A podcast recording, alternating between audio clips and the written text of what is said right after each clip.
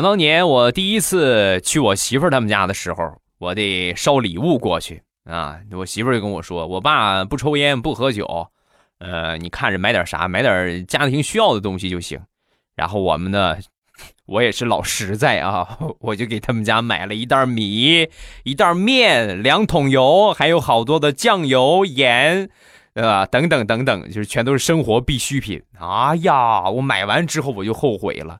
因为我得扛上去啊，他们家住五楼还没有电梯，然后我就扛着啊，扛着一袋米一袋面，旁边提溜两桶油，后边还得背着那些什么油盐酱醋。哎呀，好不容易才到了他们家门口。